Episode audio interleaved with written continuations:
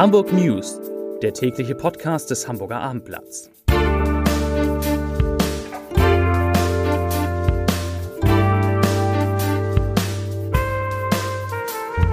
Moin, mein Name ist Lars Heider und heute geht es um Bauarbeiten, die die Reeperbahn verändern werden. Weitere Themen. Ralf Dümmel kehrt zu seinen Wurzeln zurück. Im Prozess um den Drogentod einer jungen Frau fällt das Gericht ein überraschendes Urteil und der ehemalige NDR-Intendant Jobs Plog spricht über die Zukunft der ARD und er spricht Klartext dazu. Gleich mehr. Zunächst wie immer die Top 3, die drei meistgelesenen Themen und Texte auf abendblatt.de. Auf Platz 3 Krankenhäuser. Diese Klinik im Norden zählt zu den Top 3. Auf Platz 2 Tierheime in Hamburg warnen vor drohendem Kollaps im Winter. Und auf Platz 1 der Ernährungsdoc rät zu Intervallfasten statt Frühstück. Das waren die Top 3 auf abendblatt.de www.ftf.de. Gleich zwei Exklusivgeschichten aus dem Hamburger Abendblatt beherrschen heute die Schlagzeilen in der Stadt. Der Elbdom, eine Sport- und Mehrzweckhalle für 7.000 bis 9.000 Zuschauer, also 7.000 bis 9.000 Zuschauer, soll nun neben der S-Bahn-Station Rotenburgsort 500 Meter von den Elbbrücken und der Hafen City entfernt entstehen. Und das geplante neue Naturkundemuseum, das kommt direkt in die Hafen City. Dafür hat sich das zuständige Gremium ausgesprochen, in dem unter anderem Vertreter mehrerer Behörden sitzen. Die deutsche Hafenwirtschaft hat von der Politik deutlich mehr Engagement beim Ausbau und Erhalt der Infrastruktur gefordert. Heute sagte der Präsident des Zentralverbandes der deutschen Seehafenbetriebe, kurz CDS, Frank Dreke in Hamburg, ich zitiere, wir erwarten vom Bund eine deutlich ehrgeizigere und strategische Hafenpolitik, die unserer nationalen und europäischen Bedeutung gerecht wird. Unsere Nachbarländer kaufen uns, was das angeht, den Schneid ab. Zitat Ende.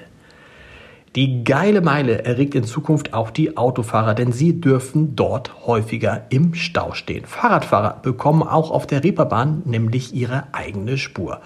Die Bauarbeiten für einen neuen Radweg stadteinwärts haben bereits begonnen. Die Strecke gilt als wichtiges Verbindungsstück zwischen Altona Bahnhof und Innenstadt.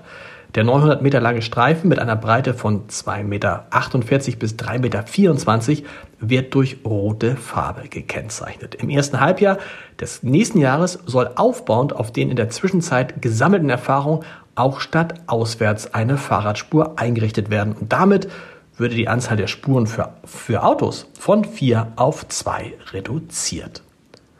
Nach dem Tod der 16 Jahre alten Selina, die infolge der Einnahme von zwei Ecstasy-Tabletten gestorben war, musste sich ein junger Mann vor Gericht verantworten. Er hatte der Jugendlichen die Rauschmittel auf einer Party in Winterhude vor mehr als zwei Jahren zur Verfügung gestellt. Das Urteil des Jugendschöffengerichts Mehmet L., der Name ist geändert, der selber ein Drogenproblem hat, muss nachweisen, dass er seine Therapie fortführt. Außerdem muss er 800 Euro als Geldauflage zahlen an einen Sammelfonds für Suchtgefährdete. Celina hat, und das ist durchaus traurig, die Gefahr unterschätzt, die von Ecstasy ausgehe, sagte die Richterin in der Urteilsbegründung. Es sei bei der Party und der Verschlechterung ihres Gesundheitszustandes tatsächlich um Leben und Tod gegangen, das sei jedoch keinem vor Ort klar gewesen. Auch dem Angeklagten, der damals 20 war, sei es nicht bewusst gewesen. Für den Tod von Celina könne er deshalb rechtlich nicht verantwortbar gemacht werden.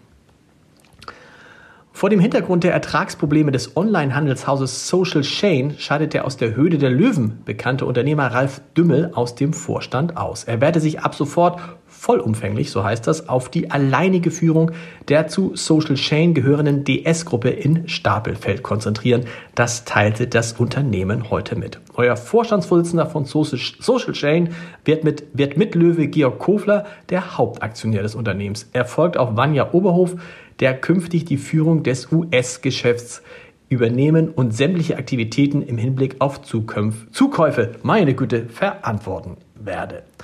Zum Podcast-Tipp des Tages. Nur jeder dritte Deutsche kann sich nach einer aktuellen Umfrage vorstellen, dass es mit ARD und ZDF so weitergeht wie bisher. Die große Mehrheit wünscht sich dagegen Veränderungen, die bis zu einer Abschaffung des öffentlich-rechtlichen Rundfunks reichen können. Das passt zu der Rede, die der ARD-Vorsitzende und WDR-Intendant Tom Buro vor zwei Wochen im Hamburger Überseeklub gehalten und bei der er eine grundlegende Reform des Systems gefordert hat. Passiert ist seitdem wenig. Die Reaktion von Buros Kollegen aus den verschiedenen Sendeanstalten fielen da eher verhalten aus. Kann das so weitergehen? Ich habe darüber mit Jobs Plog, der 17 Jahre lang Intendant des NDR und zweimal ARD-Vorsitzender war, und mit Heinz Glesken, ehemaliger Chef von Radio Hamburg, von Radio Hamburg, von Radio Bremen gesprochen.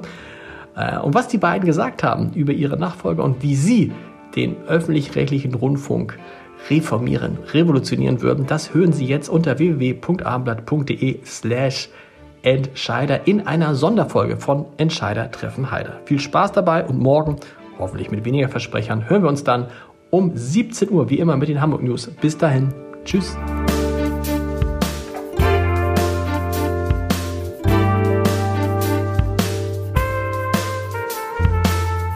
Weitere Podcasts vom Hamburger Abendblatt finden Sie auf abendblatt.de slash podcast.